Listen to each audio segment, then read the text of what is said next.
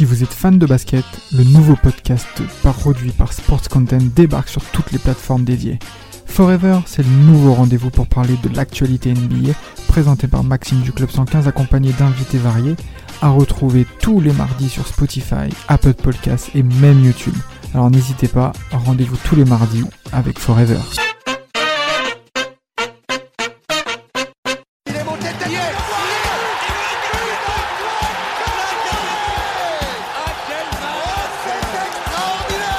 Pauletta dans la surface d'affaire. Oh le but. Oh le but exceptionnel encore une fois face à un Barthez maudit devant le portugais. Pedro Miguel Ce coup franc. Oh là là là là là là là là. Zlatan Ibrahimovic 25e minute. Le doublé en deux minutes. Ça allait trop vite pour le mur.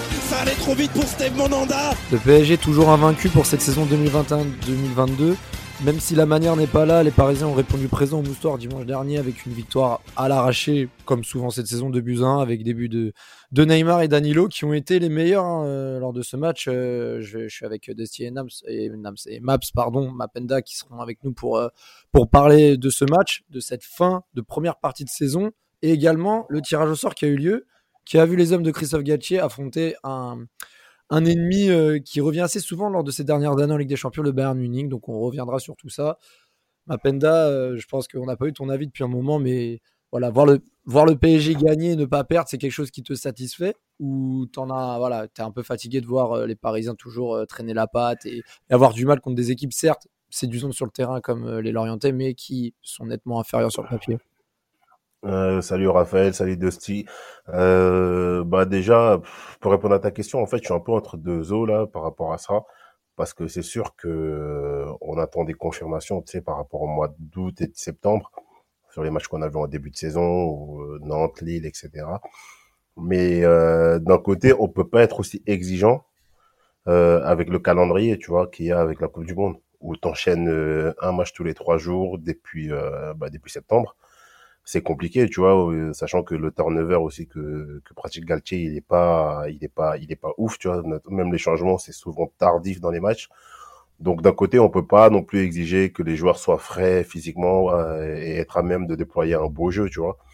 Mais c'est sûr qu'on peut attendre mieux, tu vois. C'est toujours euh, moi ce qui me saoule un peu avec les matchs du PSG cette année et le match contre l'Orient et le reflet en fait de tous les matchs qu'on voit là depuis un mois et demi, c'est que t'as pas de le PSG dégage pas une impression de, de domination sur ces matchs. de maîtrise faible. Hmm. Ouais. de maîtrise, voilà, c'est le mot que je cherchais de maîtrise. Il y a beaucoup de temps faible, beaucoup de temps ou même parfois même contre des enfin Lorient cette année c'est pas une petite équipe aussi, il faut le dire, mais où vraiment genre le PSG n'arrive pas à, à mettre la, la, la, la, main sur le ballon, tu vois, subit le jeu, subit la possession de l'équipe adverse on se demande si parfois c'est tactiquement pour pouvoir mieux contrer, mais parfois j'ai l'impression que c'est pas le cas et c'est juste un manque de un manque de bah, de tactique pour pouvoir euh, et d'animation défensive pour pouvoir euh, faire un bon pressing et récupérer le ballon rapidement. Et ça, moi, ça, c'est sûr que ça a tendance à un peu me que bah, c'est vrai que euh, ce que dit Mambenda, c'est vrai, Destier. Au final, nous, on est assez exigeants à juste titre avec tout ce qui s'est passé ces dernières années, les investissements et aussi les promesses hein, avec le renouveau du board sportif et de certains joueurs. Toi, on en a déjà parlé sur un podcast précédent.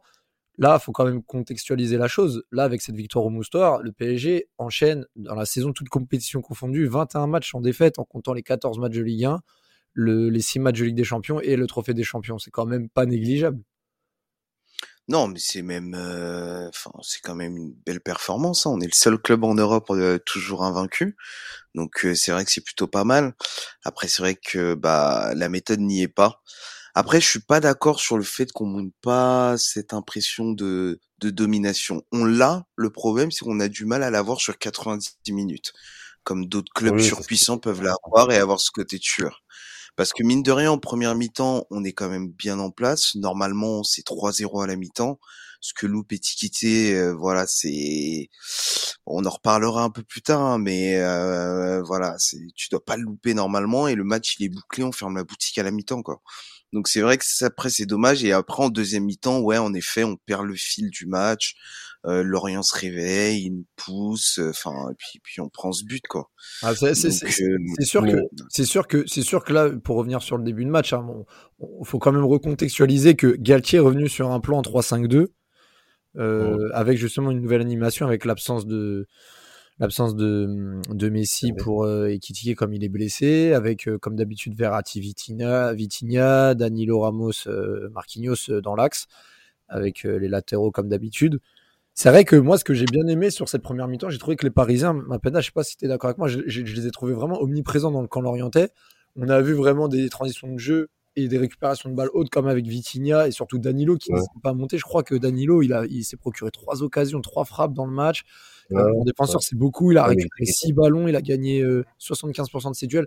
Enfin, on sentait que même les joueurs à vecteur défensif étaient quand même présents dans la construction. Puis ça a amené au final à une erreur d'Mvogo, le gardien lorientais, qui tiquait, qui sert Neymar à zéro. Enfin, c'est vrai que ce début de match était quand même assez intéressant. Ouais, ouais, non, c'est clair que le, la première mi-temps, elle est, elle est bonne. Elle est vraiment, elle est vraiment, globalement, elle est de bonne facture, tu vois. Même euh, au-delà de Danilo, il y a aussi Ramos, là, sur, sur quelques matchs où on voit des séquences où, quand il a pas de solution, propose des frappes, qui parfois en plus sont cadrées. T'as Vitinha qui a un peu moins de réussite. On l'a vu aussi avec Fabien Ruiz quand il était apte à jouer. On- Globalement, nos débuts de match, quand même, nos premières mi-temps, elles sont quand même satisfaisantes, tu vois. Hmm. Et c'est pour ça que je disais à Dusty, même s'il n'est pas d'accord, sur la globalité du, des matchs, on a toujours des temps faibles et c'est souvent au retour des secondes mi-temps. Parce que regardez bien, euh, moi, là de tête comme ça, la plupart des buts qu'on prend en août, je crois, on prend un but contre Montpellier par caserie. On prend le but, le seul but qu'on prend contre Lille par Bomba, je crois, c'est à la cinquantième. Contre la Juve, il y a McKenny, je crois, qui marque aussi des buts de Ouais, seconde mi-temps. Ouais. Contre Haï- Haïfa aussi, je crois, on prend des buts dans ces eaux-là, tu vois, premier quart d'heure euh, de la deuxième mi-temps. Je pense que le problème, c'est pas le contenu de nos matchs en première mi-temps. C'est sur le, c'est pour ça que je dis sur la continuité d'un match. Là où, bah, Dusty même l'a dit, on n'est pas assez tueur et c'est là, en fait, le problème pour moi. C'est que ces matchs-là, tu dois, tu dois avoir une gestion. Ça veut dire que tu dois mener au moins de deux voire trois buts d'écart parce que le PG rate quand même beaucoup d'occasions. Même sur le match contre l'Orient aussi, il y a, Hugo, il rate, il rate au moins trois tirs, tu vois. Il en rate trois. Et ça, Trois. Ouais, il en rate trois. Et même son, son, son, sa passe sur Neymar, c'est bien joué, mais c'est, c'est le signe quand même d'un joueur qui n'est pas en confiance, qui a préféré assurer la passe. Mais du coup, voilà, c'est, moi, c'est surtout ça, en fait, qui me dérange, c'est que on devait, on devrait arriver, euh, à la mi-temps des matchs, ou au moins jusqu'avant la 60e, à au moins boucler les matchs et après être plus dans une rotation d'effectifs. Et ça intervient toujours un peu tard, tu vois. On force toujours les décisions un peu tard et sur, et sur les derniers matchs, c'est quand même euh, une constante, tu vois. Bah, c'est vrai que le PSG n'arrive pas à boucler ses matchs rapidement et il se met pas assez à l'abri rapidement. Et puis on l'a vu quand On rate de beaucoup. première mi-temps, Paris en- enchaînait les occasions, les corners, etc.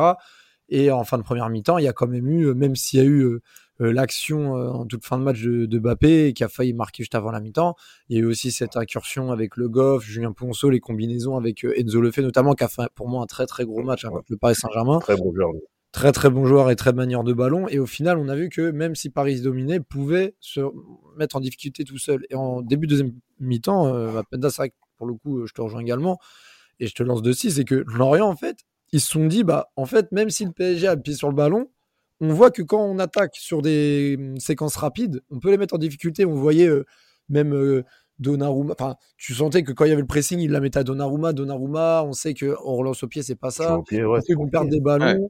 Et c'est ce qui s'est passé au final, parce que quand il y a eu un- une, baisse, une baisse de rythme vers la cinquantième, bah, c'est là où clairement euh, le duo Mofi le fait euh, a, a fait mal. Et au final, Bah. euh, belle frappe, belle frappe sur le côté et Donnarumma ne pouvait rien faire. Et au final, c'est exactement le, le syndrome Paris Saint-Germain depuis le début de la saison. Début sur des, je dirais pas sur des demi- demi-occasions, mais plus sur des temps faibles et sur lesquels on, on paye cher.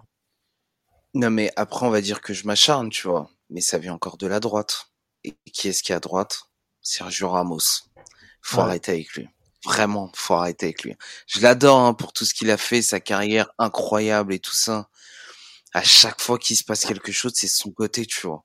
Et là, le but qu'ils nous mettent, alors, c'est pas le seul fautif, hein, mais le but qu'ils Mhm. mettent, mais euh, enfin, un jeu en triangle d'école que tu, je sais pas, un truc que tu fais à l'entraînement, c'est faut le montrer dans les écoles de foot, hein, comme il, comme disait l'autre. Ouais. Euh, mais c'est pas normal à ce niveau-là, quoi. Et pour moi, il, c'est, je sais pas, pour moi, c'est une épine dans le pied qu'on a avec Sergio Ramos. tu vois. Et ça, faudra le régler un moment. Parce que quand Kipembe ouais. va revenir en forme et qu'on va se remettre à une défense à deux, il y, en a un qui va sauter, tu vois. Surtout que Ramos, si surtout, que Ramos, là, euh, c'est sa dernière saison de son contrat. hein. Là, ça veut dire que fin de saison, Ouais, non, il- mais- son contrat se termine hein, aussi. hein. Faut, faut pas l'oublier. Ah, mais c'est normal, quoi. Ouais, Maps, tu veux dire Moi, je- non, je suis d'accord avec Dusty concernant Ramos. Il est pas assez impactant. Il est trop neutre. Dans même si on sait que physiquement c'est pas le Ramos de 2014, 2015, etc. Il n'y a pas de souci là-dessus. Mais je trouve qu'il a, il a, il, est, il est pas impactant, tu vois, sur l'équipe. euh, tu vois, il est, il est attentiste. À côté, t'as un Marquinhos qui, bon, là depuis deux trois semaines quand même euh, revient un peu mieux, mais qui même sur le but aussi, je le trouve trop attentiste. Il y a ça aussi. Euh, même si sur le sur le but, il est pas fautif, hein, loin de là. Mais t'as, en fait, t'as un enchaînement de plusieurs choses. Déjà, Mofi, c'est l'attaquant type que déteste Marquinhos pour moi. Tu vois, grand physique, euh, qui harcèle Mm. un peu les défenseurs. Marquinhos, ça, il aime pas. T'as ça. Et t'as le, comme t'as dit Raphaël, euh, dès que les équipes, en fait, se mettent à jouer, à poser le ballon, etc., on n'a pas cette impression de sérénité, tu vois, de, comme c'est ce que je te disais tout à l'heure, on récupère pas les ballons assez rapidement. Moi, j'ai vu, euh, euh, sur le début de la deuxième mi-temps des, des, des phases de possession de Lorient qui duraient une minute, deux minutes, trois minutes, où voilà, ils nous baladaient de gauche à droite, de droite à gauche, même s'ils n'étaient pas dangereux au final. Mais c'est c'est pas normal, même si encore une fois Lorient est une bonne équipe et on s'aperçoit qu'en fait euh, c'est le même, enfin trois essaient un peu de faire aussi, aussi la même chose la semaine dernière au parc. Ça veut dire que dès que ça commence à jouer un peu technique, à jouer un peu mieux, euh, à trouver des petites combinaisons sur le côté, repartir de l'autre côté, bah notre notre notre bloc notre bloc équipe il est vite débordé quoi. Et ça ça va être problématique sur euh, sur des gros matchs euh, où Mm. l'adversaire sera où l'adversité sera beaucoup plus forte. Ça c'est ça je suis d'accord là-dessus. Mais ouais, et puis, et puis surtout que le PSG se mettait vraiment en danger tout seul parce que quelques minutes après, t'as as Mofi qui trouve la barre de Donnarumma 5 minutes après. Donc le PSG aurait pu basculer d'une victoire à une, dé- une potentielle défaite à ce moment-là. Et, et ce que j'ai aimé, il faudra en parler parce qu'on va revenir aussi sur. euh, On va pas refaire le, le match de, des 11, 12, 13 Parisiens qui ont participé au match. Mais on va surtout parler de, voilà, de deux jours en particulier. Je voulais parler des Kitiki, on va en parler par la suite. Et c'est vrai que Neymar, pour le coup, il faut quand même en parler. Je sais que Mapenda, aura du mal à le reconnaître. Et même moi, temps, je suis Non. pas, je suis pas très fan hein, de, de son attitude à certains moments. C'est vrai que là, le Neymar qui, le Neymar de, de Lorient euh, et même du début de saison en général, euh, c'est quand même, euh, c'était quand même impressionnant hein, son action où il, où il, où il balade le fait et derrière il tape un passement de jambe, euh, l'autre il est resté sur place. Enfin, plus le fait que derrière il était décisif sur le premier but, sur le deuxième but. Moi, clairement, moi ce que j'ai aimé, c'est que le PSG a eu un temps faible et c'est à ce moment-là que Neymar a passé la seconde. Et ça, clairement, c'est. Et même, je vais donner une stat, hein, et vous allez rebondir dessus, hein, depuis le début de la saison. Il tourne à un but et 0,8 passes d'ess euh, à toutes les 90 minutes, donc à chaque match. Celui qui a fait mieux, qui a fait aussi mieux au PSG, c'est Ibra sur sa saison 2015-2016. C'est-à-dire que même Ouais. la, la- la- la première saison de Neymar où il était super bon, bah, il n'avait pas ce ratio-là. Pour dire que quand même, enfin, Dusty et Maps, franchement, voilà, on critique Neymar, mais là, pour le coup, pour ce genre de match, Mbappé est un peu éteint, Kitike, il n'était pas en confiance. Avec Neymar, il a pris les, il a pris les clés, là. Non mais, Ouais, euh, mais- moi vas-y Dusty. Vas-y, vas-y, vas-y. Trop de politesse. Euh, non, mais euh, non, j'ai pas du mal à reconnaître que Neymar est bon. Il faut le dire depuis le début de la saison. Il est impliqué, il est bon, il fait ses matchs. Il nous a sorti plusieurs fois la tête euh, de situations compliquées. Là, il fait un vrai bon match. Et en fait, c'est moi, nous, c'est juste le Neymar qu'on aime voir. hein. On peut penser qu'on est des haters ou machin ou quoi que ce soit. C'est juste que dans le passé, il y a des choses euh, au niveau de l'état d'esprit que moi, j'arrive pas encore à, à passer dessus.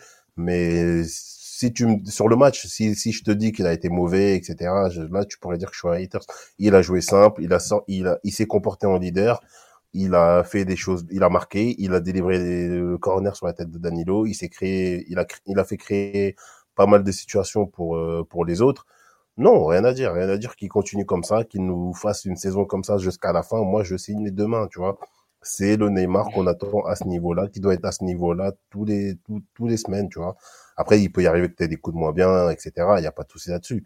Mais euh, c'est vrai qu'il faut savoir le reconnaître quand il est bon, faut le dire aussi. Et là, il a été le meilleur Parisien sur, le- sur le match. Ouais, bah c'est c'est clair. Et au final, euh, on va pas revenir sur là le, le Renato Sanchez, le Ramos, le Hakimi, qui certes offensivement a réussi, je crois, je crois il a réussi trois centres hein, contre l'Orient. C'est son meilleur total depuis le début de la saison sur un match. hein. Faut, je, je rigole même pas. hein. C'est- la vérité. Hakimi. Donc, euh, donc voilà. Et, et euh, par rapport à, à ce que je disais, il y a Danilo aussi qui a. Voilà, Danilo qui. Bah, pff, enfin, je sais pas, de Sion, on en parle tout le temps. C'est quand même euh, ahurissant de voir le Danilo de Pochettino, le Danilo de, de Galtier, euh, jour et la nuit. Quoi. Il est utilisé. mais c'est il- mais c'est ça. C'est, enfin, c'est dommage parce que je pense qu'il peut pas être titulaire, mais en tant que super sub pour dépanner et même pour faire des rentrées dans des matchs ou des choses comme ça, il est parfait, tu vois. Tu sens que le mec, en fait, il est, il est, euh, il est complètement concentré sur le club, sur le collectif. Il est complètement dévoué, c'est désintéressé. Le mec, tu sens qu'il veut que l'équipe gagne, tu vois. Et il va faire le taf pour. Et il est, ouais, tu vois, il est libéré. Même techniquement, moi qui, l'année dernière, je pensais qu'il jouait avec des chaussures de ski, tu vois. Et même techniquement, là, il fait des petits trucs, euh, râteau et tout ça, euh, bon placement. Donc, euh, non, assez, euh, assez hallucinant. Ouais. Et pour, pour revenir sur Neymar, moi, juste rapidement, moi, Neymar, j'ai l'impression que c'est le Neymar du Final 8. Genre, tu sens que le mec, il est en mission, en fait. Il est en mission, il est motivé, il a un objectif en vue et il va tout faire pour l'avoir, tu vois. Après, je sais pas combien de temps ça va durer, on verra après que la Coupe du Monde. Hein. Mais en tout cas, pour l'instant, c'est pas mal. Bah, c'est c'est ce qu'il faut et puis et puis surtout dans une dans un système de, de, de défense à 3 où clairement on galère, ça fait comme du bien de pouvoir compter sur un mec comme ça. Puis pour, euh, pour venir sur la fin de match, bah très franchement, moi, le, son but, hein, sa tête sur le corner de Neymar, moi, les gars, je, vous avoue que euh, on arrive à la 80e. Moi, je pensais que le PSG allait faire un partout. Hein. Moi, je m'attendais pas à que, que, Paris marque comme ça sur un corner. Surtout que, franchement, vous avez beaucoup de souvenirs de, de buts sur corner là, du PSG cette année? Franchement, ah, bah franchement j'ai même pas de bah, je crois depuis Montpellier, on, contre Montpellier, on marque pas sur corner. Si, on marque sur corner, mais franchement. Ouais, Mbappé, si, Mbappé marque sur corner. Ouais. Ouais, oui, son but. encore, Oui, encore, c'est même pas une tête. Enfin, oui, je vois. Ouais, c'est dévié, oui. Ouais, je vois ce que tu veux dire. C'est pas une, c'est pas une spécialité de chez nous, quoi. Non, non, non, c'est clairement pas, clairement pas. Depuis le Final 8, euh... c'est souvent Marquinhos, en fait. Sinon, il n'y a pas grand monde qui marque sur corner. C'est euh, au PG. Le jeu, enfin le jeu de tête, il est quasi inexistant. On le voit même dans le jeu en fait où, où les centres, quand il y a, le peu de centres qu'il y a, qu'il y a, aboutissent pas à grand chose parce qu'il y a personne dans la surface où les profils correspondent pas, euh, sachant que en plus Icardi n'est plus là. Mais euh, pour revenir sur Danilo, euh, ouais non, franchement gros match dans la continuité d'avant sa blessure. Et je suis pas d'accord, Raphaël, parce que sur la fin de Pochettino, quand même, il avait montré quand même, enfin la fin de la première saison de Pochettino, mmh. tu sais, la coupe de, le finale de Coupe de France contre Monaco, etc. Il avait quand même une période où il était un peu mieux. C'est sur le début de saison dernière où il est vraiment mauvais, enfin, il faut le dire.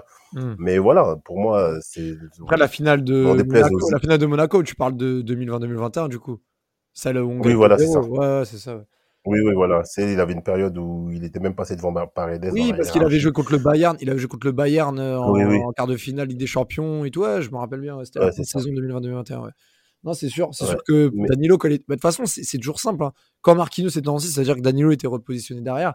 Danilo n'a jamais été aussi meilleur que, que défenseur central. Pour moi, c'est son, c'est son poste parce que il est il, balle au pied, il apporte quelque chose, mais défensivement il apporte sa stature. Mais il est intelligent dans le jeu. Hein. Il, ah bah oui, oui, même il est intelligent dans le jeu. Tu vois, il, compense, il compense sa lenteur par plein de choses.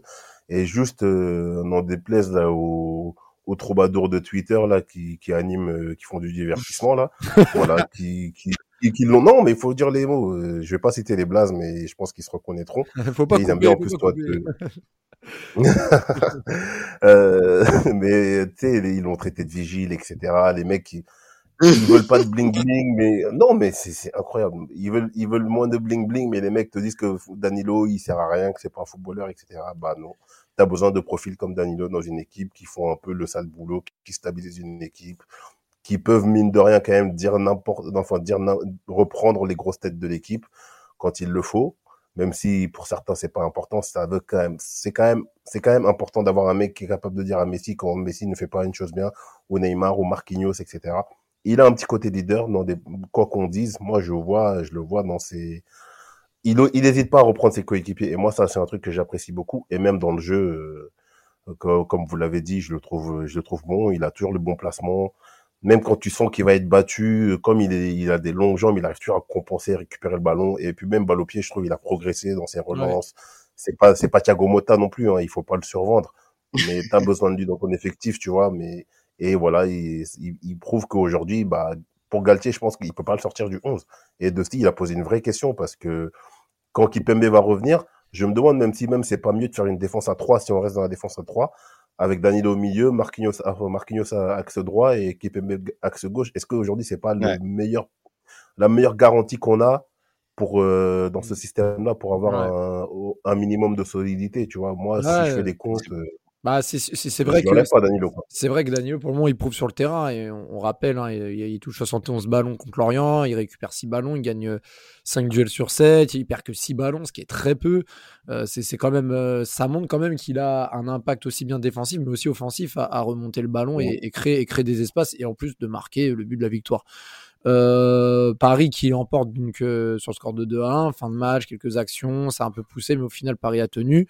Euh, Paris qui garde ses 8 points d'avance devant Lens avec 38 points en, 14 matchs, hein, un très très beau ratio. On va, on va, avant de parler du tirage au sort, on va quand même parler aussi d'Ekitike parce que je trouve que c'est un sujet assez intéressant. Il n'a pas eu beaucoup l'occasion de se montrer en tant que titulaire de style. Je me rappelle, il a été titulaire, je crois, contre l'OGC Nice au Parc des Princes, où ça n'a pas été ça, il a été sorti à la mi-temps. Là, il a été sorti euh, au bout de 75 minutes par Carlos Soler. Euh, il a raté énormément d'occasions. Est-ce que. Est voilà. Moi, c'est ce que j'avais dit sur Twitter. C'est vrai que, en plus, il a, il a, deux ans de plus que Mbappé lorsqu'il avait signé. C'est vrai que quand on est aussi jeune et qu'on arrive au PSG avec aussi peu de refs, faut pas banaliser euh, la montée en puissance quand on a cet âge-là. 20 ans, c'est très jeune. En plus, on voit que physiquement, il est encore assez frêle. Il n'est pas prêt et il, n'est est pas, il, est, il est pas, il est pas pris, il a coûté cher, etc. Donc toi, comment tu analyses ça, Desi? Pour toi, est-ce que le PSG doit être patient? Est-ce que cette saison, on ne doit pas le juger, on doit rien dire, on doit attendre l'année prochaine pour commencer à, à voir l'évolution? Ou alors, est-ce qu'on doit être, est-ce qu'on doit mettre un peu de côté notre indulgence et dire, ok, ça fait euh, quelques mois, il n'a pas le niveau, est-ce que on devrait pas le prêter cet hiver ou quelque chose comme ça? Qu'est-ce que toi, tu, tu verrais pour lui? Non, non, je pense qu'à partir du moment où tu vends Kalimwendo pour prendre euh, étiqueter, c'est pour le faire jouer, quoi, pour le garder dans ton effectif. Après, c'est sûr que tu vas pas le juger comme un Mbappé, mais tu le juges parce que tu as un certain niveau d'exigence, tu es au PSG, et même si tu as 20 ans, 16 ans ou je sais pas quel âge, tu quand même des choses à prouver, tu vois. Donc, son match est assez mitigé dans le sens où il a quand même des belles occasions, tu vois, qu'il loupe mais je sais pas, je l'ai trouvé un peu mou en fait. Je l'ai trouvé un peu trop tranquille, tu vois. Après peut-être qu'il voulait se relâcher, enlever la pression, donc montrer qu'il était sous contrôle, tu vois, mais un peu trop sous contrôle. Et donc du coup, j'ai trouvé mou, pas assez, euh, je sais pas, tu vois, pas assez le. Après c'est bon, c'est, c'est, on va dire le défaut de l'équipe, hein, mais ce regard tueur en fait. Parce que la première qui loupe là du gauche, normalement tu la mets quoi et lui il veut chercher la lucarne pile enfin. Et mmh. donc euh, du coup ouais c'est je sais pas c'est assez mitigé. Je pense qu'il y a il y a, il y a un bon potentiel il y a rien à dire là-dessus mais il y a du boulot. Et il y a pas mal de boulot moi je moi je vais donner mon avis et je vais te demander toi Mpenda moi je trouve pas qu'Ekitike soit un crack. Moi je trouve que c'est un bon jeune mais je sais pas. Je pense qu'il y a eu aussi euh, cet effet de se dire il est insouciant il a un profil quand même atypique un peu à la Guillaume Moirot quand il a signé un peu grand, fin, etc. mais, mais moi, je sais pas, j'ai du mal à déceler, on va dire, le potentiel. Alors, il va progresser, c'est certain. Est-ce qu'il va progresser au point de justifier le départ de Kalimundo et se dire, bon, bah, on a bien misé sur ce cheval et qui va représenter l'attaque quelques années plus tard? Moi, j'ai un peu de mal. Moi, je, Bon, moi, je pense pas que ce soit un crack. Je dis pas qu'il réussira pas, je dis pas qu'il va pas faire de bonne saison, mais je trouve que voilà, moi je maintiens le fait que Kalimundo aurait dû rester bon. Après, Kalimundo voulait jouer, avoir du temps de jeu et le PSG voulait pas lui accorder. Ça se comprend. Mais en allant chercher Kitike à ce prix-là, je crois 36-37 millions après le prêt là, je trouve que déjà ça fait beaucoup. Même si c'est bien de recruter français, même si c'est bien de recruter Ligue 1, je sais pas. Moi je pense que pour le moment il est pas prêt et j'espère me tromper, mais pour le moment il montre pas de, de garantie et de, et, de, et de sérénité pour la suite. Euh, en fait, moi, et euh, pour le cas, bon, moi je dis près son prénom parce que son nom de famille, j'arrive toujours pas. Pour moi, pour mmh, mmh, mmh. Hugo, euh, moi, franchement, je me prends même pas la tête avec lui.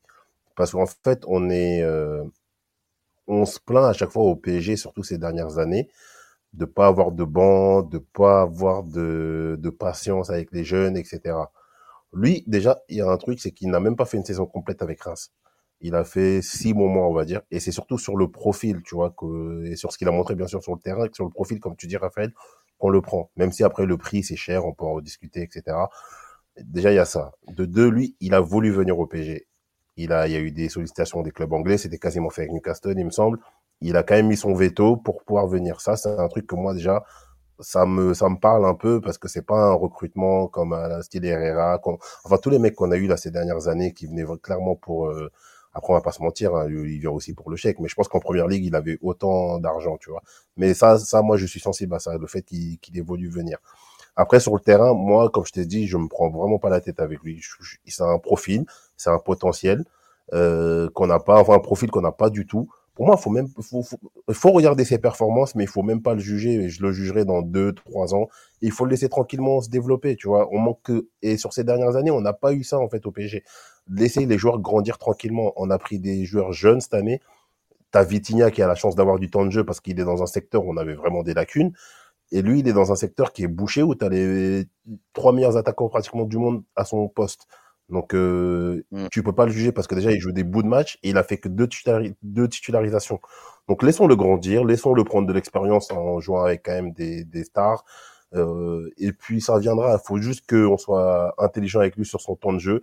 Par contre, si tu le fais jouer 8 minutes sur, un, sur une fin de match en Ligue 1, et puis après, pendant un, un mois, tu le mets au frigo, après, de temps en temps, dans un match euh, en bois du dimanche matin, tu le mets, c'est sûr que ça va un peu freiner sa progression mais il faut avoir une, voilà. En fait, il faut voir sur le long terme avec ces jeunes-là et les laisser se grandir tranquillement et parce que tu sais que tu en auras besoin, qu'ils s'imprègnent un peu du club aussi. c'est sûr. Parce que je pense qu'on a beaucoup manqué de ça, tu vois, dans, dans les dans les derniers effectifs qu'on a eu, avoir des jeunes, tu vois, qui qui s'imprègnent un peu du club, etc. Qu'on laisse le qu'on laisse le temps de se développer et que quand ils sont prêts, bah ils vont venir bousculer tranquillement.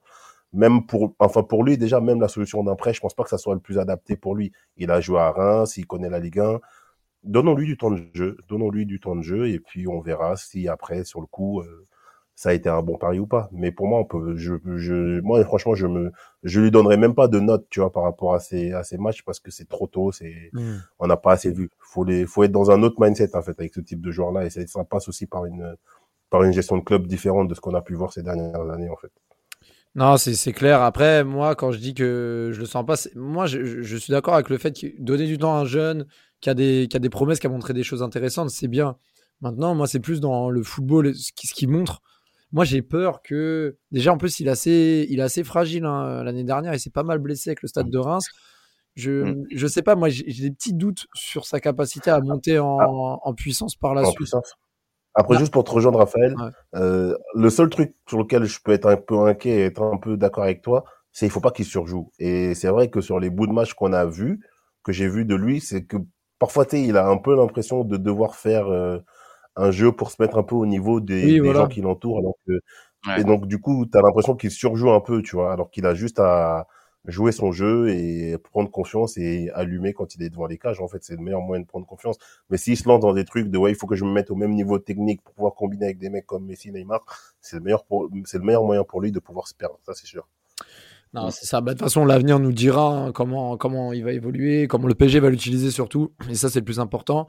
Euh, en parlant d'avenir, on va forcément parler de ce qui va arriver le 14 février prochain. Malheureusement, je serai dans l'avion, je ne pourrai pas voir le match, c'est-à-dire le, huitième de finale aller. Il va opposer Paris au Bayern. Hein. On a vu euh, le tirage au sort un lundi midi. Euh, on avait toujours cette, alors je ne sais pas cette crainte ou autre, mais forcément terminer deuxième à, à cause d'un but d'écart et avoir le panel de se taper soit le Real City et consort, bah, au final le PSG se, se prend bah, le, le, club qui avait la probabilité la plus élevée à tomber contre le PSG, c'est-à-dire le Bayern Munich, comme en 2020 en finale, comme en 2018 en poule, comme en 2021 en quart de finale.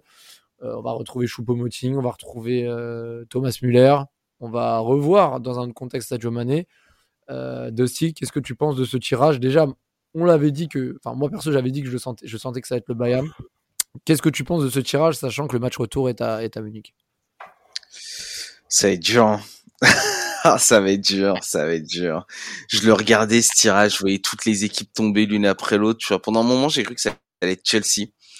Et puis, euh, puis finalement non, je sais plus qui prennent Chelsea. Tu vois, après j'étais content de voir City sortir dès le début. Tu vois, parce que moi c'est surtout eux que je craignais, puisque City, euh, on a vraiment du mal contre eux.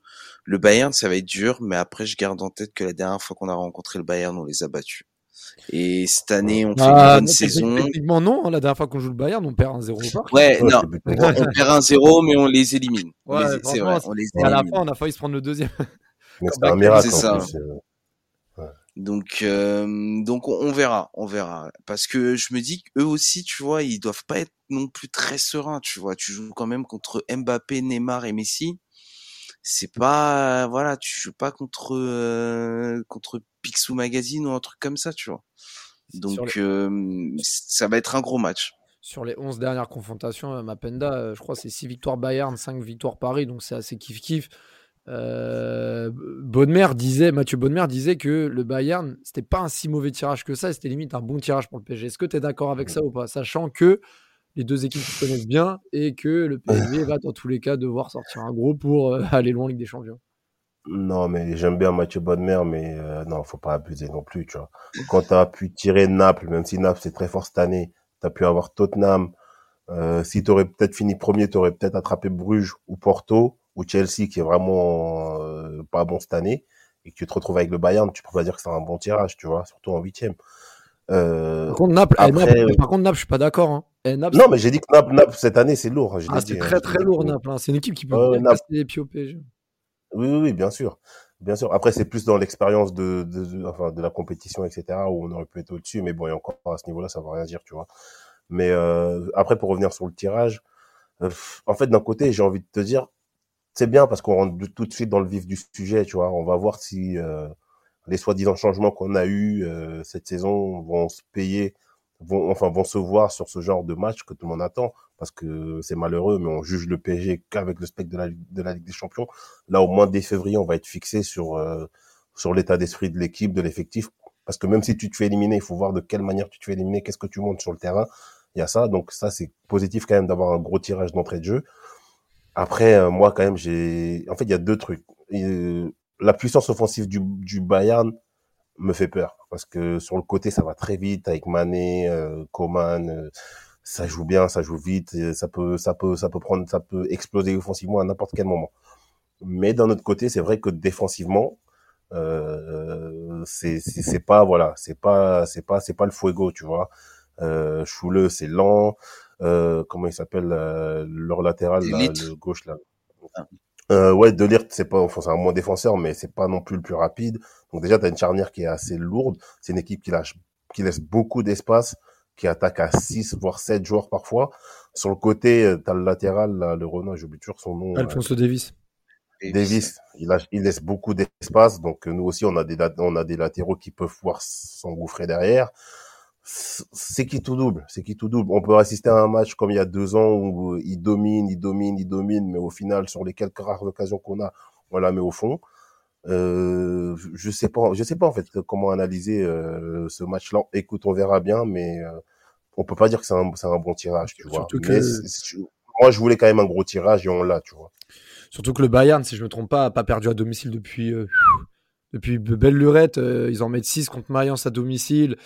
5 euh, contre Fribourg, 4 contre Leverkusen, euh, sans compter le 0-7 qui met à Bochum euh, lors de la, 18 buts sur les phases de poule, je crois. Ouais, c'est ça, 18 buts sur les phases de poule. C'est vrai qu'offensivement, le Bayern, c'est fort. Choupo-Moting qui est sur une série de 9 buts en 7 matchs aussi. Bon, ça, forcément, on va, on, va, avoir la, chanson. Hein, Choupo-Moting qui avait marqué à l'aller-retour en 2020-2021.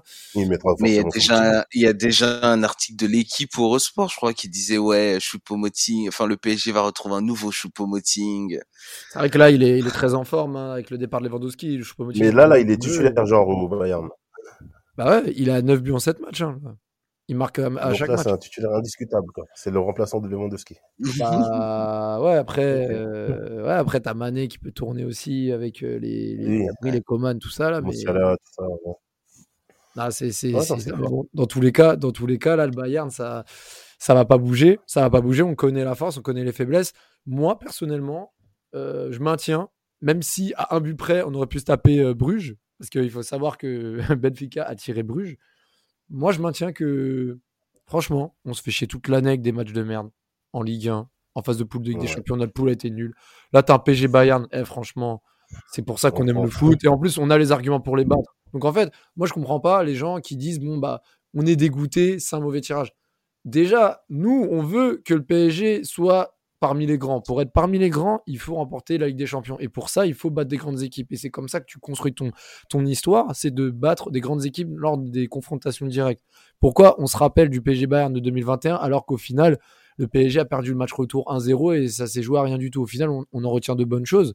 Moi, j'aimerais bien que voilà, euh, Paris, ça, gagne 2-1 à l'aller au parc. Au retour, je sais pas, on arrache un, partout là-bas ou un truc comme ça. Un truc comme, comme, comme l'élimination du, du Bayern contre Villarreal en en l'année dernière quand ils font un partout à domicile.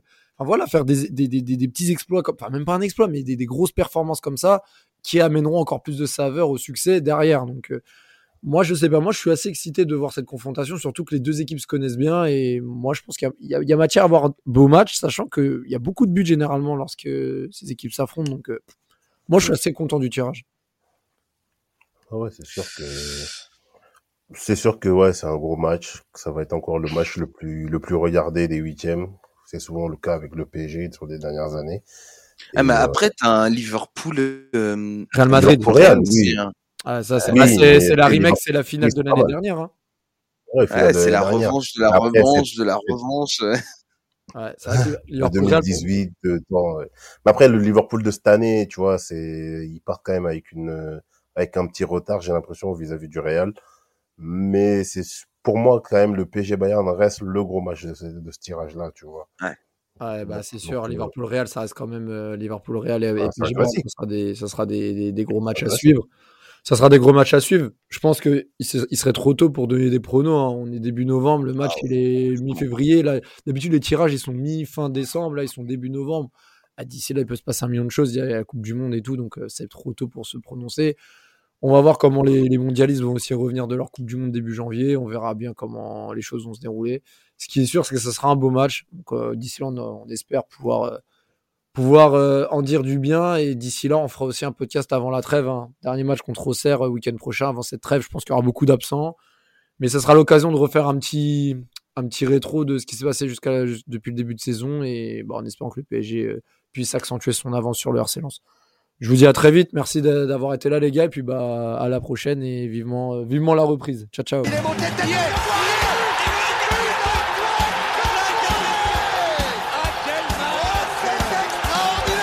Pauletta dans la surface d'affaire. Oh le but Oh le but exceptionnel encore une fois face à un Barthez maudit devant le portugais. Pedro Miguel Pauletta Ce coup franc oh, oh là là là là Ibrahimovic 25e minute Le doublé en deux minutes. Ça allait trop vite pour le mur Ça allait trop vite pour Steve Monanda